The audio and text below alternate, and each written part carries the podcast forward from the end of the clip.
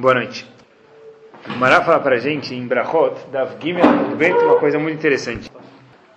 Se a gente olha, foi época de eleição no mundo, né? Surpresas no, nos Estados Unidos, Obama como presidente. E a gente vê Leavdil, no nosso povo havia também um rei.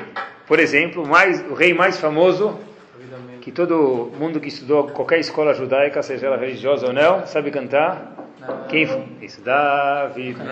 É o rei mais famoso, Hai Kayam, que está vivo até hoje, eles dizem, assim que diz a música, que é David Amelech.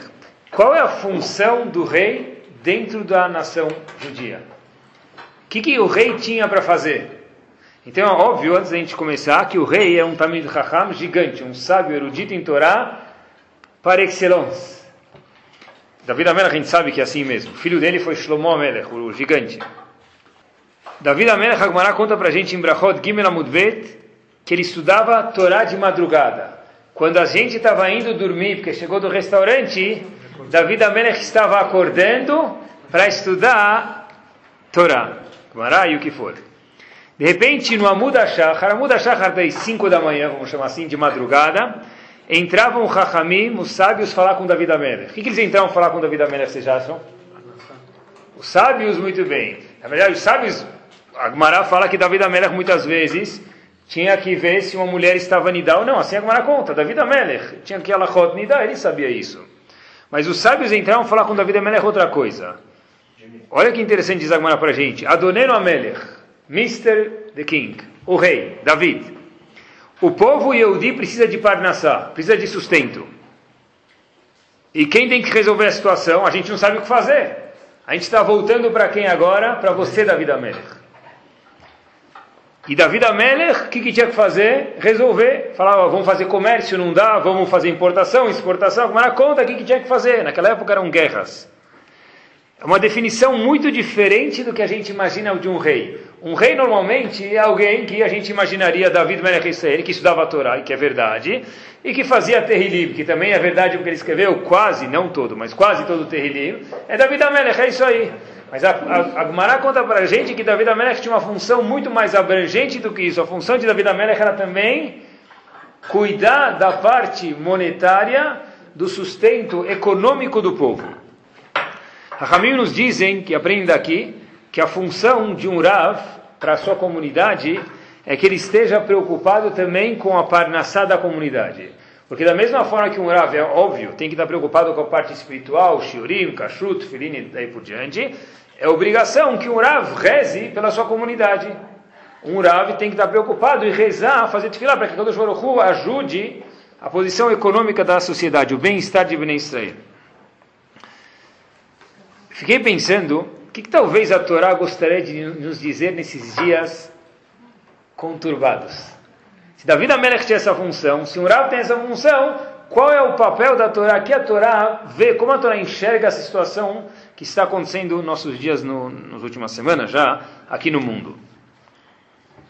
Sem propaganda enganosa, eu vou falar dois pontos agora, antes da gente começar, que eu, eu não tenho é, nem, nem o know-how que vocês têm, nem a sabedoria, nem a capacidade de fazer uma aula de economia aqui da situação. Não é esse meu propósito. Vocês são muito mais uh, capazes do que eu nesse ponto, com certeza. E mais ainda, apesar do MBA, e mais ainda, eu aprendi, eu aprendi, eu aprendi esses dias que ninguém é capaz. Vocês têm razão. Mas vocês têm muito mais prática do que eu. Então não é sobre isso que eu vou falar. E também não vou fazer propaganda enganosa, não vou procurar a gemátria de dois psukim para saber quanto vai estar o dólar amanhã, nem a ação da Petrobras, nem do que for, tá? Esse não é o nosso ponto. Ah, eu pensei que ele ia falar para a gente, não vou falar, já vou de cara contar para vocês, mas vou falar coisas que eu acho que é muito importante saber o que a Torá quer da gente, o que Kadosh Baruch quer de nós nesses dias. O que, David Amelech, talvez, gostaria de dizer para a gente nesses dias? O que, um rei tem que falar para a gente? Primeira coisa, pessoal, antes de a gente começar o shur, ou começando o shur, a conta pra gente em Bababatra Davreita Mudalev, uma frase importante. Como os outros vão ver isso, não sei, mas a gente precisa saber, a gente precisa saber disso sim. En puranut baleolam ela bishvil Israel. Tudo o que acontece do contrário de bom, bom também, mas do contrário de bom no mundo, acontece com uma finalidade para acordar Bnei Israel. Por que, que os outros são varridos juntos? Boa pergunta. Outro dia a gente poderia, Bezerra Hashem, falar sobre isso. Hoje, a gente vê que o que acontece no mundo é, o que, que eu tenho que ver com o banco que estourou nos Estados Unidos? Que não, Bezerra Hashem que não tenha nada e tomara que nunca tenha a ver com ele, economicamente dizendo. Mas, está escrito para a gente, a gente sabe que quem conta para a gente é um efeito cascata que acontece no mundo economicamente falando, Empuranut Baleolam, diz Agmará para a gente, diz Moshe Rabbeinu para a gente, Ela Bishvil Estrela. O que acontece no mundo é diretamente uma ligação para Bnei Israel. Bishvil, Bishvil é por causa.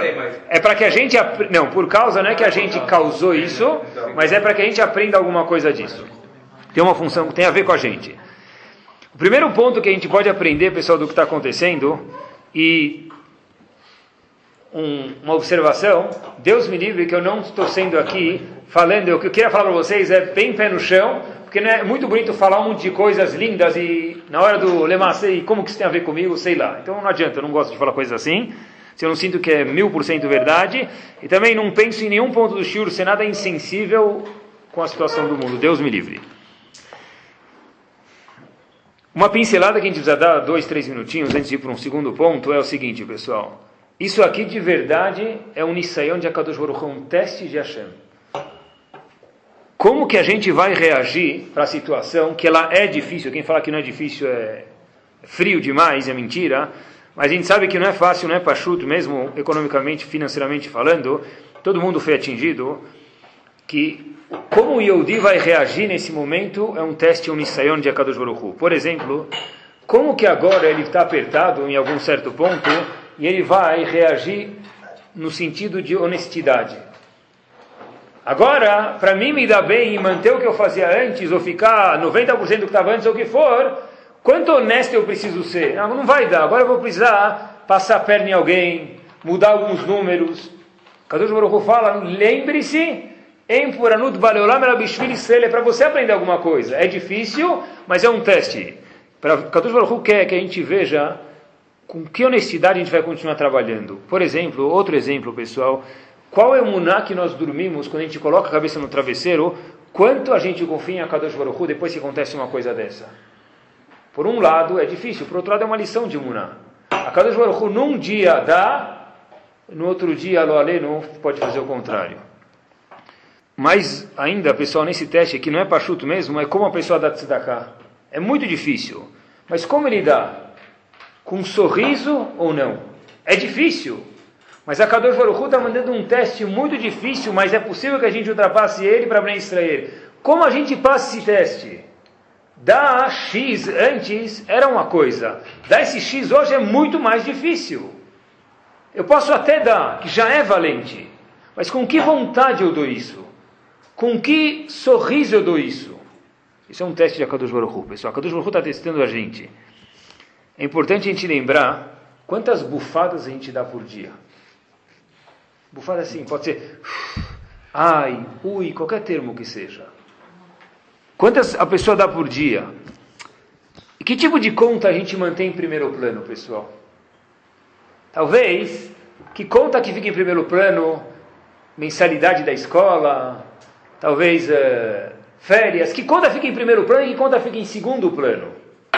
Aonde estão os nossos valores? São testes de Akadosh Baruch pessoal, é muito difícil. É um teste bastante difícil. Só que Akadosh Baruch quer ver que reação a gente tem para essa situação no mundo. E até que sentimento, pessoal, a gente coloca tefilim de manhã. O que tem a ver com tefilim tudo? Eu coloco tefilim todo dia, Hashem me abandonou. Eu pedi já dez vezes na Midá para Hashem me ajudar naqueles, naquela certa venda, naquela importação, naquela exportação. E tá difícil. O câmbio não está ajudando. Será que a Kadosh Baruch Hu me abandonou? É um teste para a gente ver até onde vai a emunar, a fé que a gente tem com Hashem. E a Kadosh Baruch nunca dá um teste para ninguém maior do que ele aguenta. Hashem nunca coloca no peso que a pessoa precisa levantar de manhã o dele 22 quilos se ele não consegue carregar 22,1. Hashem nunca faz isso. O primeiro ponto que a, que a gente aprende desse, dessa situação, pessoal, é o Nisayon, é o teste nessas dificuldades que tem, que a Kadosh Baruch espera que a gente sobrepasse eles. O segundo ponto, é sobre eles que a gente vai, sobre esse único ponto, o segundo que a gente vai se concentrar hoje, é o seguinte. A gente fala no Shema Israel duas vezes por dia, mitzvah de orai, está aí no nacional. Velotaturo, todo mundo conhece? O que a gente aprende daqui, a tradução desse passo é o seguinte, lotaturo, o que quer dizer lotaturo? não vai atrás Acharele Vavchem do seu coração e do seu olho. Vamos se concentrar hoje no Acharele Vavchem. Acharele Vavchem é do seu coração. É o seguinte, às vezes eu posso falar que eu tenho um pensamento. Tudo que eu penso é porque eu quero. Então tem gente que diz que sim, tem gente que diz que não. Mesmo aquelas, aqueles mefarshim que falam que as tem pensamentos que a Kadosh manda para a pessoa. Qual é a função da pessoa? O que quer dizer lotaturu acharele vavchem? Eu não ir atrás desse pensamento. O pensamento que a Kadosh manda para mim pode ser de inveja, pode ser de raiva, pode ser de cobiça, pode ser o que for. Esse pensamento é um flash na minha cabeça. Eu posso escolher alimentar esse pensamento, eu posso em contrapartida falar, olha, eu vou bloquear esse pensamento. É isso que a gente fala duas vezes por dia, única tefilá que é mitzvah de oraita, mitzvah da Torá. Velotaturu acharelevavim. Cuidado para não seguir os seus pensamentos. Tá certo que você ganhou o pensamento, foi espontâneo. Mas você dá corda para eles ou não é uma escolha sua. Tem uma cloque, tem muitos mefarshim que falam que a gente não consegue controlar. Aquela primeira pincelada que aparece a gente não consegue controlar. O que a gente consegue controlar é lotaturu acharelevavim, ir atrás deles. Teve um flash na minha cabeça, eu posso alimentar e pensar mais meio minuto sobre isso, eu posso cortar ele por aqui e mudar minha cabeça de canal. A Torá, pessoal, fala para a gente taxativamente, lotaturo, não vai atrás. A Torá cobra da gente uma coisa que a gente tem capacidade de fazer. Eu não consigo controlar minha cabeça, é mentira. Porque senão a Kadosh Baruch nunca ia cobrar isso da gente. Se a Hashem falou não segue o pensamento, é porque a gente tem a capacidade de controlar o que passa dentro dessa caixa magnífica chamada nosso cérebro. Hashem confia que a gente consegue controlar nossos pensamentos, pessoal. Olha que legal. Uma das grandes festas que tinha em Ben Israel, não é muito famosa, mas aconteceu e a Gemara conta para a gente, é chamada Tu Be'av. Dia 15, Tet Vav 9 6 da 15, Tu Be'av, dia 15 de Av. O que aconteceu em Tu Be'av? Sei lá, eu sei que é uma festa, então vamos saber hoje à noite.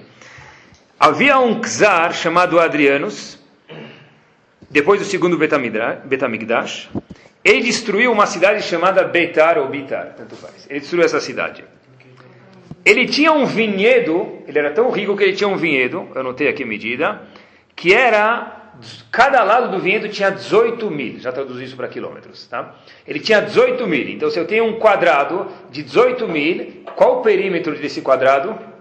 18 mais 18 mais 18 mais 18, 36 vezes 2 dá 72 tinha 72 mil. 72 mil, cada mil é mais ou menos um quilômetro, são um perímetro de 72 quilômetros que Adriano Keisar tinha no vinhedo dele. Ele assassinou. Não, 18 cada perímetro. 18, 18, 18, 18, perímetro são 72 mil ou 72 quilômetros. Adrianos pegou, imaginem sua situação, assassinou Yehudim e os Yehudim viraram a cerca do vinhedo dele havia 72 quilômetros, o perímetro desse quadrado, desse vinhedo, que a cerca era cerca viva, literalmente. Qual era a cerca? Cerca morta. Tá Yehudim falecidos, que eram a cerca do vinhedo dele. Os Yehudim ficaram lá durante três anos como cerca. Até que tiveram o mérito de ser enterrado. Nesse momento, acompanho vocês, já volto para Tubeav. Nesse momento, fizeram uma brachá no Birkat Amazon. A gente sabe que tem três brachot do Birkat Amazon, que são da Torá as primeiras três. Depois de Baruch Hashem Boneru Shalayim, a próxima brachá é uma brachá rabínica, de Rabanan. Ela, essa brachá é chamada Atov Ve'ametiv. Por, por que fizeram essa brachá? Diz para a gente o Talmud, muito simples. Atov Ve'ametiv, Hashem é bom e ele beneficia também. Tov é bom e Metiv, ele faz bem para os outros. O que, que, tem de bom e de bem aqui? Da onde vem essa brachá? Zagmará é o seguinte: Atov Sheloisriach. Hashem é tão bom que os corpos não cheiraram mal nesses três anos, porque estavam falecidos e o normal era que estragasse. E não estragou. Vehametiv shenitnu que os corpos foram enterrados. Então, de novo, essa brachá é a quarta brachá que se faz toda vez depois que come pão até hoje em qualquer lugar do mundo. Atov ve'ametiv. Hashem foi bom que o corpo não apodreceu e metiv que o corpo foi enterrado. Sabe por quê? Por isso se faz Tubeav. Tubeav é uma das festas lindas e alegres. Hoje em dia talvez não é muito festejada, mas na época do Betamigdash, do tempo, era uma festa super importante e famosa. Era uma festa grande. Atov ve'ametiv. Birkat Amazon, a mesma razão. Sabe por quê? Porque eles tiveram o mérito de não apodrecer e ser enterrados. É Isso é uma festa? Devia ser um dia de, de, de, jejum, não de festa. Um dia que faleceram, vão acender duas velas, fazer isso, e lembrar eles. 72 quilômetros, quantas pessoas é isso? Exemplo, vamos agradecer que eles enterraram. Que, que, que tipo de agradecimento é esse? Devia ser um dia de jejum. Por isso que faz quando bebe vinho? Quando o Primegadim explica qual a lógica tem a ver. Tá? Mas, é, é outro ponto, mas ele explica a razão, com a lógica que quando você toma vinho, tem o Priga Megadim no Shulchan ele explica, um dos mefarshim. Volta, pessoal, qual a lógica de fazer um dia de alegria? Deve ser um dia triste, pessoal. E que, que, que bom, que bondade tem aqui. Ramin está ensinando para a gente uma coisa muito interessante. Meus amigos Brenser, vocês estão indo agora para Galut. Pois essa história aconteceu nessa, nessa época. Vocês estão saindo de Israel e morar fora de Israel. No caso, Bavel ou Iraque hoje em dia. Saibam que dentro, como que é a Tov Ametiv? Dentro de todo bom que você, dentro de tudo que é ruim, procura uma coisa boa. Eles ficaram mortos. Vamos agradecer que eles não apodreceram. É que nem que você faz 30 pratos para servir no jantar, puxa, agradece que não acabou o gás da Coca-Cola, mas os 30 pratos queimaram. Agora, o que, que eu vou falar para as visitas? Saiba agradecer que a Coca-Cola não está sem gás. A Tov Ametiv parece assim mesmo. Deve fazer um jejum, um dia triste, não um dia alegre. A resposta é, é isso mesmo, Tubeav. Tubeav é para lembrar que dentro de tudo ruim que aconteceu, teve um Tov e teve um Metiv. Os corpos não estragaram e foram enterrados. A gente ia pensar que é a maior tragédia. Ramin falam certo que teve uma tragédia, mas teve uma alegria aqui dentro. Saiba apreciar o bom que houve dentro da parte ruim. E cada vez no Birkat Amazon, lembra, Atov ve'ametiv. Não fala só uma brachá, fala Atov ve'ametiv. Cada vez que fala Atov ve'ametiv, lembra que os corpos não cheiraram mal e também conseguiram ser enterrados. Laleno, longe de nós, quando alguém falece, ninguém fica contente, Ametiv. Ele é enterrado. Ramin falaram, saiba apreciar o bom que existe dentro do ruim. Tem um pouco de bom, aprecia. Imaginem só, pessoal, a história aconteceu, tinha uma escola muito famosa, e ela tinha um pouco mais do que 20 mil alunos. Imagina, muita gente isso. 20 mil alunos. Que escola que tem hoje em dia assim? E teve um atentado nessa escola, depois vão ver, aconteceu a mesma história. A escola teve um atentado e não sobrou nenhum por cento dos alunos. Quer dizer, sobrou desses 24 mil, eram cinco alunos, muito pouco. O diretor dessa escola, ele chamava Rabbi Akiva. Rabbi Akiva. Ele tinha uma escola de 24 mil alunos. 24 mil alunos. Teve um atentado lá chamado uma epidemia que Kadosh Baruch mandou. E desses 24 mil sobraram 5 alunos, não é nem 1%. Quanto é 20? 1% é mais do que 5 alunos. Não sobrou nem. Conta Agmará para a gente, todo mundo conhece Agmará, mas talvez a gente não prestou atenção nesse ponto. Eu nunca tinha prestado atenção nisso. Rabi Akiva foi para o sul de Israel Pegou aqueles cinco alunos e falou: Sabe o que? Vamos começar tudo de novo. Vamos para frente. Vamos começar tudo de novo. Meu amigo, 24 mil alunos. Agora você vai, você pode usar o, a sala de recepção da, da, da entrada do teu, do teu, escritório da faculdade de, de Torá agora para você. Não, só 5 mil. 5 eu vou fazer o quê? 5 não é nem o número de secretárias que eu tinha lá. Vamos começar tudo de novo. E diz Agmará para a gente, toda a Torá que a gente tem hoje no mundo vai, vem da onde? daqueles 5, 5 que é menos que 1% alunos que Rabi Akiva teve. Rabi Akiva falou para frentex, vamos para frente. Sejamos otimistas, vamos para frente. A gente tem que saber que, e acredito nisso mil por cento, pessoal, a gente tem que acreditar também, que a vida é montanha russa mesmo. Desce, mas tudo que desce sobe. A gente tem que ter boneca do Baruchu. Se a Kadosh Baruchu fez, ó aleno, que caísse, de 10 para 7, para 6 ou para 8 ou para o que for, a Kadosh Baruch Hu, num piscar de olhos, pode fazer subir para 12, para 20. É assim mesmo, eu tenho que acreditar nisso mesmo, pessoal. Quer ver? Primeiro dia que Hashem cria o mundo. O que, que Hashem fala? O que, que ele criou no primeiro dia? Yehi Or. Hashem cria a luz. Logo depois que Hashem cria a luz, ele fala, olha, vamos espalhar essa luz no mundo. Só que Hashem fala, não dá para espalhar essa luz no mundo. Sabe por quê? Tem um problema. Qual o problema? Tem os rechaim no mundo. Os perversos não merecem ter prazer dessa luz. Então Hashem, o que ele faz? Esconde a luz. Dois dias depois, quando chega o terceiro dia, Hashem cria as árvores no mundo. Árvores foram criadas no terceiro dia. Assim quanto o Midrash, Irashi traz ele, que Hashem queria que as árvores tivessem o mesmo gosto do que a fruta. Por exemplo, quando eu pegava uma árvore de maçã, pegava um pedaço da madeira da árvore de maçã, hum, tem gosto de maçã.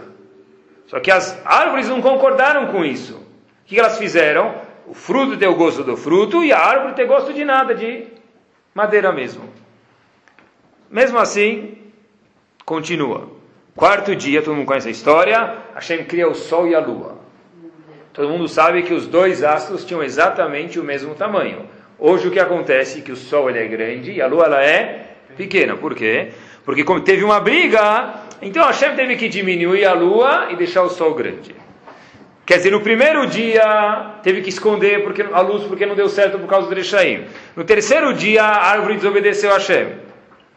No quarto dia teve uma intriga entre o Sol e a Lua. O que, que Hashem fala no fim da criação? Vehinetov meod, mabsut, mnir, très bien, excellent, ótimo. Vehinet da Kadosh Tov meod. A gente está acostumado com esse passo, mas se a gente fosse escrever a Torá de novo, o que a gente ia escrever? Bezor, nem Tov. Eu não escreveria Tov. De seis dias, três dias deu errado. E se você andar mais uma paraxá, vem Noah. O mundo inteiro vai ser destruído. É, tá bom, vou deixar novo, vou começar tudo de novo. E depois você vai para o deserto de Retaegir. E depois tem Man, e tem, reclamam do Man, e tem os Meraglim. Hashem fala, no meu ponto de vista, Habib, vem Netov, não só que está bom, e Netov meu. Diz Rav Pam, Zecher Tzadik Kadosh Libracha, em Yiddish, Yom Asal Yom Basal, é isso mesmo. Isso, isso em Yiddish mesmo. Yom Asal, Yom Basal. Tem um dia bom, outro dia Yane, depois dez dias bons, depois vai acontecer isso mesmo. E isso ainda assim a Kadosh Baruch diz, Vehine Tov Meod. É muito bom. Fiquei pensando, por que, que Lashonará é tão grave? Lashonará, que é Lashonará? Língua ruim. Em outras palavras, estou falando mal de alguém. Ah, mas a primeira Lahá que todo mundo já conhece já está cansado de escutar, ah, você está mentindo, né? Não, Rabino. Isso é, Motzi Shemra é muito mais grave. Lashonara é única exclusivamente quando isso é verdade. Eu falo mal de, da outra pessoa, mas eu falo a verdade, isso é Lashonara. Se eu mentir, se eu pegar e colocar um zoom e engrandecer o erro dele, eu estou fazendo um Motzi Shemra que é muito mais grave. Por que então Lashonara é tão grave? Eu estou falando a verdade. Qual o problema de Lashonara? Eu falei a verdade. O símbolo de Akadosh Baruch Hu diz Agmará para a gente, o, o, carimbo de Hashem, qual o CPF de Hashem? Emet. Emet, verdade. Quando você vai colocar CPF, SIC, CNPJ, o SIC e CNPJ de Akadosh Baruch Hu, Emet, é verdade. Lashonará é só verdade. Deve ser que é isso, pessoal. Hashem está falando, olha, é verdade, mas quem mandou você olhar para o ruim? Olha para o bom. Tov e Ametiv. Dentro daquela situação em Tubeav tinha Tov e Ametiv. Saiba apreciar o bom que tem dentro do ruim. De novo, desceu, Bezat Hashem sim vai voltar, tudo que desce sobe, pessoal, tudo na vida. Desce, sobe. A gente vê da história que é assim. Que Bezat Hashem volte rápido e todo mundo se beneficie muito. Mas o ponto todo é que a gente tem que saber que Lashonará talvez é isso mesmo, é ruim porque a pessoa está olhando o ruim. Ele fica concentrado naquela parte. É incrível, é incrível. Tem... Por que, que é bom Lashon Hara? Não, não é uma boa de boa. Mas quando você conta uma coisa boa também, não é Lashon Não, eu só não posso contar uma coisa boa para alguém se, ele, se eu exagerar ou se ele é o inimigo. Se ele, eu conto para ele alguma coisa sobre Reuven, eu sei que ele não gosta de Reuven, então eu estou cutucando ele para falar, oh, fala, fala mal de Reuven. Se eu falo normal, sem exagerar de uma pessoa não para o inimigo dele, não tem problema. Não, não. Agora é o seguinte, é uma coisa muito interessante tem pessoas que sempre tem elogio sobre as pessoas. Tem pessoas que estão sempre de bem com a vida. Tem pessoas que são sempre otimistas. E tem pessoas que é o contrário. Um exemplo muito claro, é muito claro, já aconteceu isso com você, já, já aconteceu algumas vezes. Você vê, depois das férias, duas pessoas voltam e as duas foram para Miami. As duas foram para Nova York, as duas foram para Israel, as duas foram para Disney. E as duas acabaram ficando na mesma época, uma semana depois, no mesmo hotel. Um volta fala, estava legal, mas... Tarará, daquela metralhada com aqueles 16 itens pormenores, né? por menores e por maiores, reclamando. É, estava bom, mas é, o serviço do quarto, mas o preço, mais as filas de Disney, mais o sol, mais a chuva, mais meus filhos. Cadê? Ele precisa de três folhas de computador, letra pequena para colocar os poréns dele. E outro voltou e falou: Olha, eu fui também com três filhos para Disney, estava ótimo. Estava ótimo, foi super legal. É claro que tinha filas para os dois. O que aconteceu? Qual a diferença? Um sabe olhar para o plus, o outro sabe olhar para o menos. Um é otimista, outro é pessimista. Uma pessoa vai no casamento, exemplo talvez mais próximo da gente. Uma pessoa vai no Brit Milá. Ah, não sabe. Sabe quanto tempo demorou para me pegar o carro? Sabe quanto tempo? Eu saí depois da Rupá, tinha que ir para algum lugar. Todo mundo decidiu sair depois da Rupá. Demorou 15 minutos para pegar o carro. Tá bom. E a outra pessoa também demorou 15 minutos. Encontra ele no dia seguinte fala: está muito bonito o casamento. O que aconteceu? Um relógio está quebrado, outro relógio funciona? Claro que não. Uma pessoa sabe ser para frente, uma pessoa sabe ser positiva. Uma pessoa sabe tudo bem aconteceu, demorou, e quando você vai num casamento é sujeito que aconteça isso. Não é o primeiro casamento que você vai. Toca o barco para frente, sorria, tove ametiva. É isso mesmo. Tem gente que é muito difícil fazer eles reclamarem, pessoal, é incrível. Tem gente que está sempre. É, tá bom, tá, se perguntar alguma coisa, quiser sentar comigo, ver o que dá para melhorar, eu te falo. Não sou eh, alienado da situação. Mas, estava bom, estava ótimo. Todo mundo conhece a história, mas tem um ponto que a gente. Não sei se já tinham visto isso. Todo mundo sabe, a Parashá de Balak, a Torá conta para a gente que Balak tinha medo de Bnei Israel. Balak viu que o povo judeu estava avançando no deserto e onde eles passavam está escrito que eles trach, arrancavam tudo. Qual o próximo destino da guerra? Balak. Ele falou: preciso fazer alguma coisa antes de ser destruído. O que, que Balak fez? Tchá, tchá, tchá, tchá? Contratou Bilam para defender ele. Agora, o que, que Bilam foi contratado para fazer? Amaldiçoar Bnei Israel. De novo, Bilam foi contratado por Balak para amaldiçoar Bnei Israel automaticamente. Bnei Israel, o povo judeu vai perder a força e não vai conseguir atacar ele. Olha o passo que a gente lê toda vez, eu não sei como a gente traduz ele. Kiadati, diz o rei Balak para Bilam, o profeta. Kiadati, eu sei. Etasher tevarech mevorach. O que você, Bilam, abençoar, Sarten vai estar abençoado. Vetasher taor, e o que você amaldiçoar, estará amaldiçoado. O que, que Bilam fez? Amaldiçoou. Deu brachá, foi forçado por Hashem. Mas o que, que ele fez? Ele foi contratado para amaldiçoar. Pergunta aos forno, um dos comentaristas do Humash. Menuel Laoena, a gente sabe que Bilam sabia abençoar. O Pasuk fala, Balak falou para Bilam mais uma vez, eu sei que se você quiser abençoar alguém, você consegue. E se você quiser fazer o contrário, também você consegue. Diz os forno, é mentira. É mentira! A gente sabe que Bilam só tinha o poder de amaldiçoar, nunca sabia abençoar. Então por que, que Balak falou para ele, eu sei que você consegue abençoar também? Etasher tevarech mevorach. O que você quiser, fica abençoado, não é verdade? Diz os forno para a gente o seguinte. Boa pergunta. De fato, Bilam não sabia da brachá. Ele não tinha esse poder. Não tinha poder nenhum de dar brachá. Então, como Bilam falou para ele isso? Diz os forno o seguinte. Como Balak, obrigado, falou para Bilam, abençoa, diz os forno o seguinte: ele de fato só sabia amaldiçoar. Só que é feio chegar para alguém e falar: ah, Eu sei que você consegue amaldiçoar. Ai! É sujo, é pesado. Não posso falar, você não sabe falar nada de bom. Você não sabe elogiar a festa. Você não sabe elogiar o almoço. Você não sabe elogiar Kadosh Baruch Hu. Fica feio. Você não sabe dar um agradecimento e falar Baruch Hashem. Por isso está escrito disse Balak para Bilam, se, olha, eu sei que você, se quiser conseguir abençoar, você consegue, e amaldiçoar também, porque ele não falou direto amaldiçoar, apesar que ele não conseguia, porque não dá para falar para alguém, eu sei que você consegue reclamar o dia inteiro. Sei que você consegue amaldiçoar. Fica feio. Então, olhem só, pessoal. Bilam é o exemplo do profeta Arachá que tem no mundo. Se a gente quer lembrar de um profeta malvado, perverso, quem é? Bilam. E para ele era feio, diz os fornos, falar que ele não sabia abençoar, falar uma palavra boa. Imaginem para nós. Diz os fornos, lehorot sheloch lemezid bilvad. Ele teve que falar, eu sei que você sabe abençoar, para ensinar que eu sei que você consegue fazer coisa boa, não só coisa ruim. Apesar que o intuito dele, ele sabia, o carta na mesa era o quê? Amaldiçoar o povo. Mas mesmo para um profeta Arachá, não dá para falar isso. É claro que esse aib para ele é feio para ele, certeza. A gente tem que aprender bem disso daqui. Como funciona, pessoal, ser otimista? Funciona?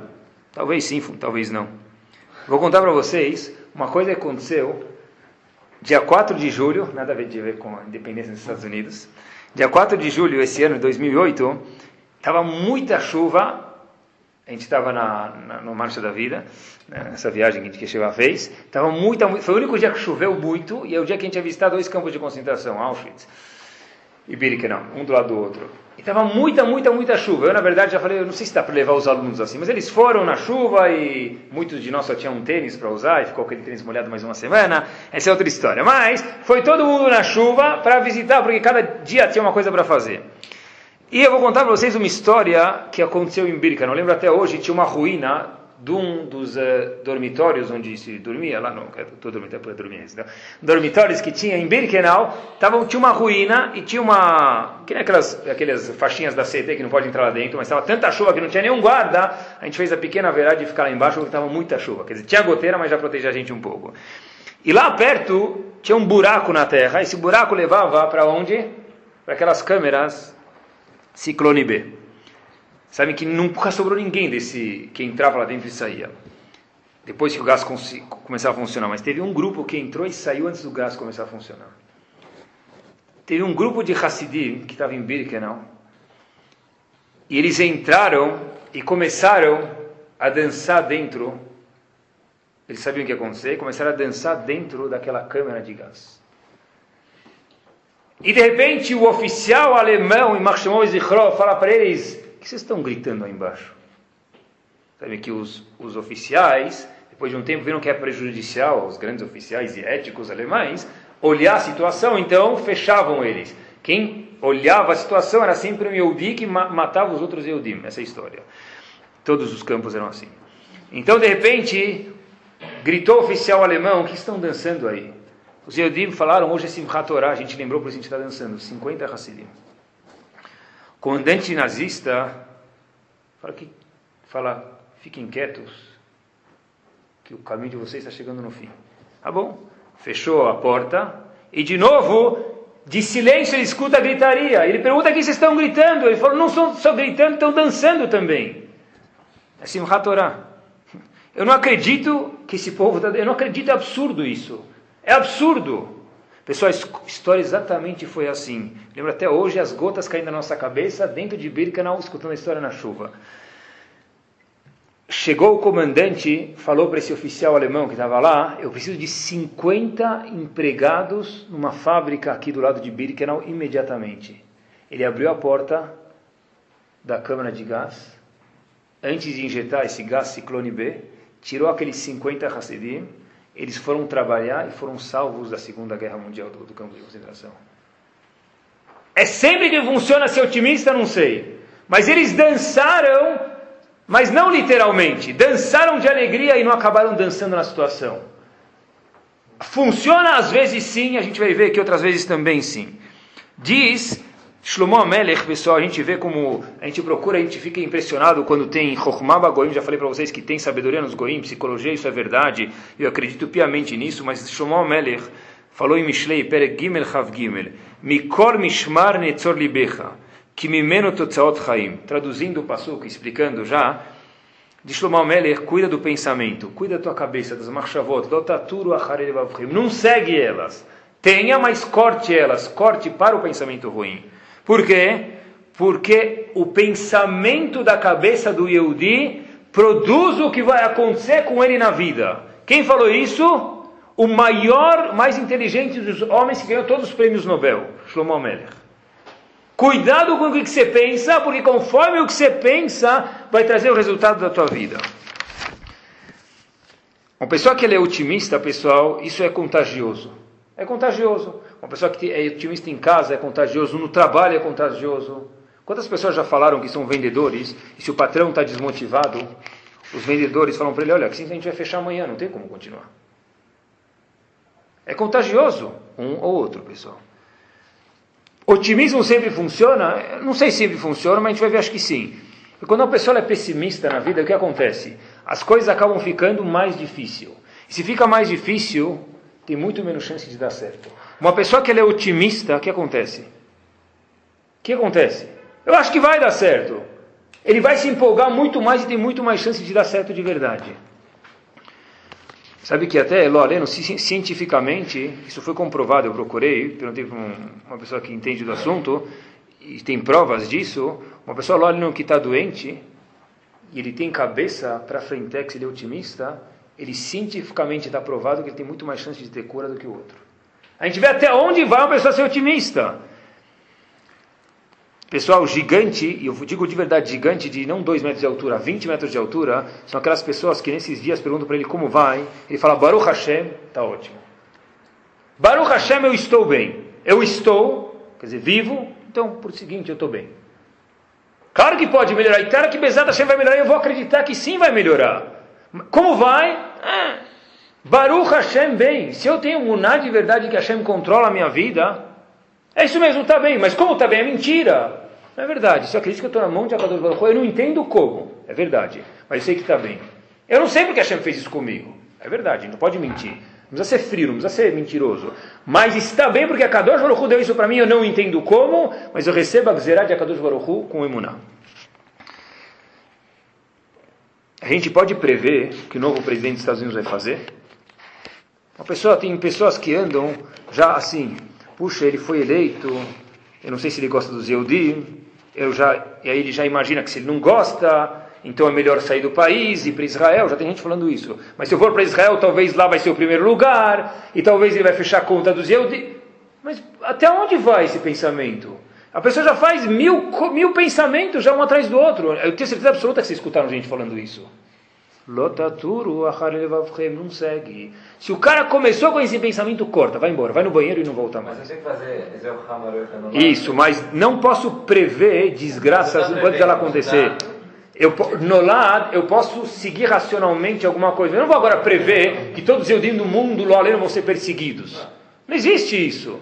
E no lado, é uma coisa que está no meu alcance. Não agora vou, vou, vou, imaginar, se eu estiver andando, vai chover, vai cair árvore na minha cabeça. Espera, por que tão longe? Isso, isso é pensamento estragado. Lotaturo achared é pensamento ruim, pessoal, não segue ele. Ele com certeza não é a favor das economia, da economia, dos Yehudim, talvez vai fazer um Estados Unidos comunista, talvez, um milhão de coisas, talvez não. A pessoa tem, Yehudi tem a obrigação de viver com emuná em Hashem, a pessoa tem que viver em emuná em Hashem, tem que ser otimista, pessoal. Se a gente quer levar um banho de emuná, um banho mesmo, quente e frio, é só a gente perguntar para os nossos pais e nossos avós com certeza. Quem tem mais emuná, pessoal? Independente do nível de religião. Uma pessoa hoje ou um avô? Quem tem mais emuná? Independente ou pai. Mas vamos fazer avô para garantir. Independente de quantas vezes ele coloca a tefilim daí por diante. Quem tem mais emuná? Quem tem mais fé em Hashem? Por que eles têm mais fé em Hashem? Porque eles já passaram por um milhão de coisas e falaram: Olha, eu sei que deu certo, eu vi. Eu vi que eu saí da Segunda Guerra Mundial, eu não sabia falar português, eu vim para o Brasil, não sabia falar inglês, eu vou para os Estados Unidos, e hoje eu tenho família, hoje eu tenho um trabalho, hoje eu tenho filhos casados e netos em escolas judaicas. Eu não sei como aconteceu, mas a gente tem que ter em Hashem. A gente ainda é pequeno, comparado com eles, a gente pode olhar e aprender, pessoal. Não que a gente está contente, Loleno volta a repetir sendo insensível, não é isso que eu quero. Estou contente com acontecer. Loleno, Deus me livre, a última coisa que queria acontecer se fosse isso. Mas o ponto é que a gente tem que saber, olha, olha para essas pessoas e aprende quanto eles passaram, enquanto eles chegaram onde chegaram, porque foram otimistas mesmo. Outro dia, uma pessoa, eu vi uma pessoa num lugar, não interessa onde, e aí ele veio me contar a situação dele. Falou, olha, está muito difícil, eu tinha uma aplicação, duas, dez, algumas lá, que, que desvalorizaram 30%, 40%, e não é novidade nenhuma. Tá bom? Não é novidade nenhuma. O pessoal veio, veio contar, e de repente eu escutei e falei, puxa, é verdade, não é pachuto, não é pachuto, mas uh, tem que ter Munay Hashem mesmo, não é fácil, não é fácil de verdade. Eu saí da casa ou do escritório dessa pessoa, do escritório, vamos ver, e junto comigo desce um gerente ou uma gerente dessa pessoa. Então eu falei brincando para essa gerente, olha, o que, que você fez com o nosso amigo, vamos chamar de Reuven, tá? o famoso Reuven. O que, que você fez com o Reuven? Coitado, ele está todo preocupado. Ela falou, olha meu senhor, esse Reuven, que é o seu amigo, que é o patrão aqui da empresa, está preocupado. Mas eu vou contar para você, eu trabalho há mais de 25 anos nesse setor aqui.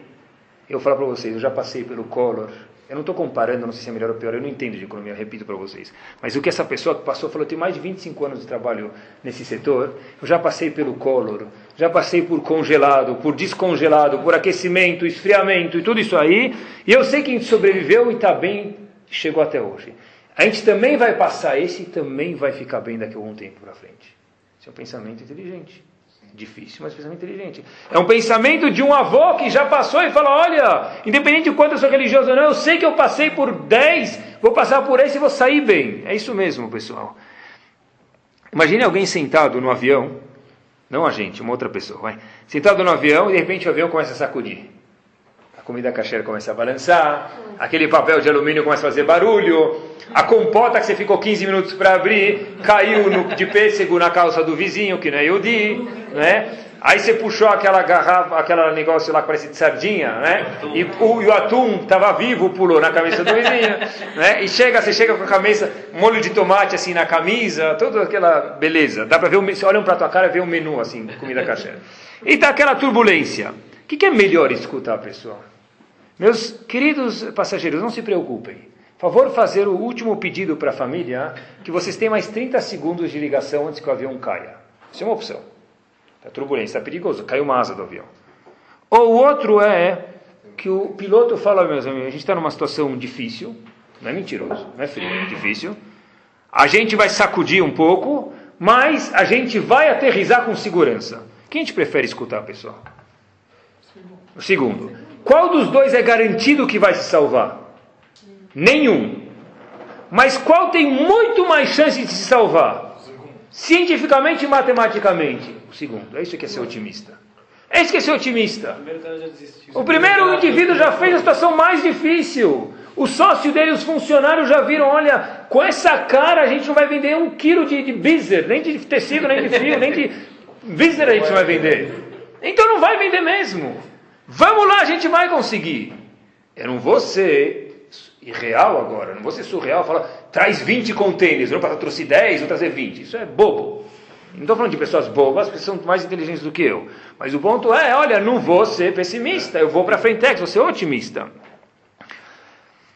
Sabe que tem um costume de uma situação ruim, mas a gente pode aprender dele. Olha, então onde vai? Lo aleno, quando o Reuven também vai para o enterro, e tem uma mitzvah de kvurá, de enterrar o falecido, quando se cava lugar, a areia para jogar em cima do falecido, mais uma vez, Lo aleno, se cava e não se dá a pá na mão de outra pessoa. Alguém sabe por quê? Se coloca a pá de volta e o segundo vai fazer essa mitzvah importante de cobrir o falecido. Por que, que no cemitério, quando se joga em cima do caixão, por que, que não se joga, por que não se dá pá na mão? Precisa colocar e o outro vai pegar. O que, que é? Brincadeira? Dá para ele, ajuda ele a fazer a mitzvah. Você é egoísta? Dá para ele a mitzvah. É verdade. Tem um comentarista no Shulchan Aruch chamado Shach, Sifte Cohen, ele, uma das razões que ele traz é o seguinte esse minhag tem uma razão. Não se entrega uma coisa ruim para outra pessoa. Interessante, né? Mesmo que é uma mitzvah, mesmo que é uma das mitzvahs, é, chesed shelemet, o verdadeiro chesed, não se dá uma coisa ruim na mão de outra pessoa. Tem outro costume também, olha até onde vai, pessoal, que a pessoa não pode sair correndo contar notícias ruins para outra pessoa. Lo aleno, quando uma pessoa deixa de viver, está escrito que a água que tem naquela casa e três andares em cima e três andares embaixo não se pode beber. Uma das razões é, por quê? É isso, né? É. Por que isso? Água. Por que não se pode beber? Yehudi. Isso. Por que, que não se pode beber? Alahá, então tem algumas razões. Uma das razões é a seguinte. Uma das razões é, não tem outra razão, mas uma das razões que condiz com a gente hoje, essa é uma das razões que a Alahá é baseada nela, é o seguinte. Se todo mundo ficar sem beber água, um vai começar a perguntar para o outro o que aconteceu. Ah, eu sei quando não se bebe água porque alguém faleceu. Sozinho vão entender o que aconteceu. Agora, se a gente não fizer esse costume que vai acontecer, as pessoas vão ter que contar uma para outra, olha o que aconteceu, aquele indivíduo faleceu. Para que não precise falar uma coisa ruim, se fez um simar, como se colocou uma bandeirinha para que as pessoas sozinhas percebam uma coisa ruim que aconteceu. Para que o Yehudi não precise falar uma coisa ruim, uma notícia ruim. Eu posso correr, avisar minha amiga ficou noiva. Eu posso correr e devo avisar meu amigo ficou noivo, mas não ligar, puxa, sabe quanto fundo daquele cara perdeu? 83%. Balá. E- Mas ele fala assim, tipo tzadik, 83%. Em outras palavras, que legal. A gente não pode contar uma notícia triste. É claro que se outro indivíduo tem dinheiro lá, se ajuda ele o que puder. Mas tá, contar para contar coisa ruim, a gente vê nessa lahot que é uma coisa proibida e o não pode contar uma coisa ruim. É isso mesmo, ser otimista nessa época. Churchill, frase famosíssima dele, né? As coisas que mais temi. Não conhece a frase? Ela é famosa. As coisas que mais temi nunca me aconteceram. É, porque vai subir o presidente, porque vai descer. As coisas que mais temi, essa frase é tão verdadeira, nunca me aconteceram. Fiquei preocupado e preocupado, mas isso nunca me aconteceu. Tudo dá para ser otimista, pessoal. Olha até onde vai. Vem uma pessoa desonesta, não que é certo isso, era chá, meruchá, mas vem uma pessoa desonesta coletar tzedakah, arrecadar fundos. Rachá. Diz a Gemara, mesmo disso, tem uma coisa boa para aprender. O quê? Ktuvot daf samechet amudalev. Bou venachzik toval aramaim. Vamos agradecer, não pessoalmente, mas que a gente saiba disso, não pode agradecer eles que são Rechaim, mas vamos agradecer os pilantras. Por quê? Aí no chotim bekol yom. Se não fosse eles, a gente pecaria todos os dias. Por quê? Zagmará é o seguinte: o fato que tem gente pilantra, muitas vezes a Baruch Hu fala, olha, poxa, ele não deu tzedakah, sabe por quê? Outro dia ele ia dar, uma pessoa enrolou, ele ficou triste. Então hoje ele não deu tzedakah para uma pessoa que merecia. É o fato que existe aquele cara, diz Agmará, é uma promotoria, um- uma acusação, quer dizer, no nosso favor que a pessoa acabou não dando tzedakah. Quer dizer, mesmo de uma coisa assim, a pessoa tem que ir coisas boas para aprender. Essa frase é linda. O sorriso é uma curva que endireita muitas situações. Repito, o sorriso é uma curva que endireita muitas situações. É isso mesmo. Ser otimismo, dá um sorriso. Em vez de responder como está a vida, o cara fala, estou levando, fala, Baruch Hashem, está ótimo. Está ótimo. Mas é mentira, não é mentira. Porque se a deu para a gente, é ótimo mesmo. É ótimo mesmo. Não que eu quero que continue assim, mas está ótimo, graças a Deus. E um, um cuidado a gente tem que ter, eu sei que o presen- apresentador do, do Jornal Nacional não se chama mais Cid Moreira, como chama? William o quê? William Bonner. A gente não pode viver sobre a, o- a jurisdição do apresentador do Jornal Nacional da Globo, pessoal. Esse que é o problema. O que acontece? Cada vez que você liga a televisão no canal 5 e vê, você sai lá tem que tomar três comprimidos para poder ir trabalhar no dia seguinte. Sabe, eles contam que tinha uma vez um indivíduo que ele vendia hot dog na rua, cachorro quente. E aí Razito não tinha, mal tinha dente, pé, andava de aquela, aquela sabe aquele, aquela charrata lá, aquele, como dizer, aquela havaiana lá atrás, gasto, que o calcanhar toca no chão, é isso que ele tinha. Então ele tinha dois hot dogs por dia e abria atrás lá do, da, da Brasília dele, com um cabo de vassoura para segurar o porta-mala, e vendia lá o hot dog que ele tinha para vender os que ele tinha, isso que ele fazia. Nem sabia ler, de repente foi melhorando a situação, ele colocou um cartaz na estrada, olha, a 500 metros cachorro quente, claro que cachorro com um R só, não dois, tá? Quente sem o QE, K-E-N-T-E, assim, já viram isso. E de repente melhorou um pouco mais a situação, esse indivíduo comprou um fogão industrial, poxa, melhorou mais ainda. E aí melhorou mais ainda, ele já estava com dinheiro, mandou o filho dele estudar na faculdade chique da, da cidade. Mandou ele lá na, na USP, na, na USP não é de graça, mas mandou na GV. Mandou estudar na GV Getúlio Vargas, na faculdade. O filho estuda, volta para casa, lá para o interior, e ele vê que o pai, Razito, não sabe nem ler jornal, nem escutar. Ele fala, "Ó, pai, como é que você quer ter agora um, um hot, aí?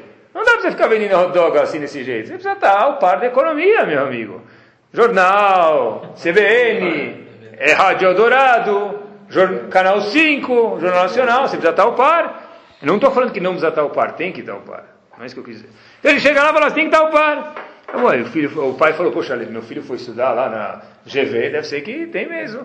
Compra jornal, ele começa a ler que Obama subiu no poder, que está desvalorizando a Bovespa caiu, a Nasdaq trach, ne- Dow Jones trach. Ele falou, olha, está na hora de eu reduzir os meus hot dogs aí. Tirou uma propaganda da rua, mandou comprar, em vez de um container de hot dog, meio container de hot dog, ligou para Perdigão e falou, olha, dá uma reduzida aí, né? Tá bom? Reduz aí, manda menos maionese, vamos tirar um alface do hot dog, vamos aumentar o preço. E de repente começou a diminuir, e ele fala para o filho, olha meu filho, você está certo.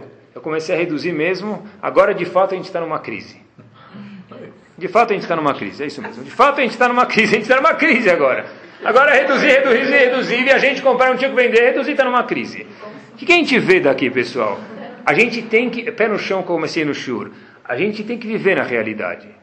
Mas cuidado para não viver a realidade do, do jornal do Canal 5. Porque se a gente escuta às vezes, foi o cara ganhou na loteria, foi assassinado ontem. Ele- eu já pensei em pagar minhas contas ganhando na loteria, mudei de ideia, ele foi assassinado. Ele foi assassinado, que eu vou ganhar na loteria agora? É, então, ele foi assassinado. né? A pessoa tem que tomar cuidado, é isso mesmo, tem que tomar cuidado. É? Foi assassinado, não pagou o bolão, foi assassinado. Foi assassinado. Pensou que é? A pessoa tem que tomar cuidado foi assassinado porque não pagou o bolão que ganhou ainda, imagina. Tá? Então a gente tem que tomar cuidado de fato, pessoal, com o que, que eles vendem para a gente e que mundo a gente entra. Sabe que Ra- Rav Yerucham diz, terminando, Rav Yerucham diz para a gente o seguinte: a pessoa está onde os pensamentos dele se encontram. Repito, Rav Yerucham Mimir, chefe de Shiva de Mir na Europa, diz: a pessoa está onde os pensamentos dele se encontram. O melhor exemplo do mundo é as férias, pessoal. Tem gente que vai de férias para um sítio em Ibititiringa. Piritiquiringa. O que, que tem lá? Três galinhas, duas vacas e não dá para dormir direito. Ele volta bronzeado, ah, passei de bermuda, passei bem. E tem gente que vai para Disney, de novo o nosso exemplo anterior, e volta a falar tal. Não é o lugar, é claro que o lugar proporciona um certo mood, uma certa emoção, mas a, pe- a pessoa está aonde o pensamento dele está. Onde você foi nas férias? Não é onde você foi, é como você voltou das férias. Esse que é o ponto. É como você é mesmo, não é onde você foi. Tem gente que viaja para a esquina e gosta. Tem gente, eu não sei como, eu não entendo isso, já é demais. Tem gente que fala, adoro ficar em São Paulo porque é tranquilo demais. Aí já tem que ter um pensamento muito bom, mas a pessoa está de verdade onde o pensamento dele está, é isso mesmo.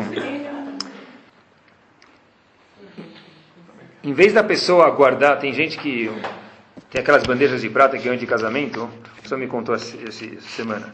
Bandeja de prata, eu vou guardar para quando minha filha fazer noivado. Prestem suple... Olha o que acontece. Até a filha, não sei o que lá, vai ter que ter passado muito braço lá para desenferrujar a prata. Naquele produto lá para desenferrujar. Mas mais do que isso ainda, quando sua filha noivar, Bezat Hashem, meus amigos, com muita alegria, você vai chamar um buffet na tua casa, já eu cozinho. Então, o que vai acontecer é que você vai acabar nem usando. Usa ela! Mas eu estou pessimista, porque mas o que tem a ver a situação com a bandeja de prata que já está em casa? Tem aquele copo de cristal que ganhei de noivado. Lindo! Eu vou esperar quando a situação, quando o dólar chegar a um e tanto, e eu puder exportar. Ninguém falou para você comprar. Usa o que você tem. Não, vou esperar a situação. Tem outro indivíduo que cobre o banco do carro. Ele cobre o sofá de casa. Aí, o que acontece? Ele troca a estofamento, ele nunca nem viu o que, tinha embaixo. Ficou demodê já a capa. Ele vai lá, tira, troca a capa. Ele nem sabe o que tinha embaixo, porque ele nunca, ninguém nunca podia subir, ninguém nunca podia mexer, ninguém nunca podia almoçar lá em cima. Então ele trocou, ele nem apreciou o que ele tinha. Usa, para de ser pessimista. E com essa frase a gente termina, pessoal. Olha que bomba. A coisa, a, pessoa- a coisa que a gente está falando agora, é a, a midá, não a coisa. A midá que a gente está falando agora é otimismo, é para frentex, é isso que a Torá quer da gente nesse momento, pessoal. Um Nisayon de Hashem, não Pashut, mas isso que Hashem quer da gente. Quando a gente trabalhar amanhã, desenha um sorriso aqui naquele papel que tem na frente do nosso escritório. Fala, eu preciso sorrir. Eu, agora que é mitzvah sorrir de verdade. Agora que é mitzvah ver como eu vou colocar meu filho. Agora que é mitzvah ver como eu vou dar tzedakah. Feriado. Então, mais, então, mais uma razão para sorrir. Olhem essa frase quando a gente termina. Tá O que a pessoa procura na vida é estar em alegria. Diz o Arizal para a gente, como se fala em alegria em hebraico? Be simcha, com alegria. Be simcha. O Arizal diz, com as mesmas letras a gente forma uma outra palavra. Be simcha, sem adicionar nada e tirar nada, com as mesmas letras, diz o Arizal, o mestre da Kabbalah, diz para a gente que a gente forma outra palavra. Qual outra palavra eu formo? Rufem os tambores. Machshava. Pensamento. Diz o Arizal, sabe aonde está a simcha, a alegria? Besimcha está no estado de euforia, de alegria. Machshava, no pensamento da pessoa. Que Bezat Hashem a gente possa pensar positivamente, para frentex, oti- otimismo, e que Kadosh Baruch Hu faça para nós, e Bezat Hashem, todos os nossos familiares e Bnei Israel, que tudo que desceu, suba, mas não suba, suba muito Bezat Hashem, a gente possa curtir, possa ser feliz e veja muita atzlachá do otimismo que a gente vai ter Bezat Hashem daqui em diante. Amém.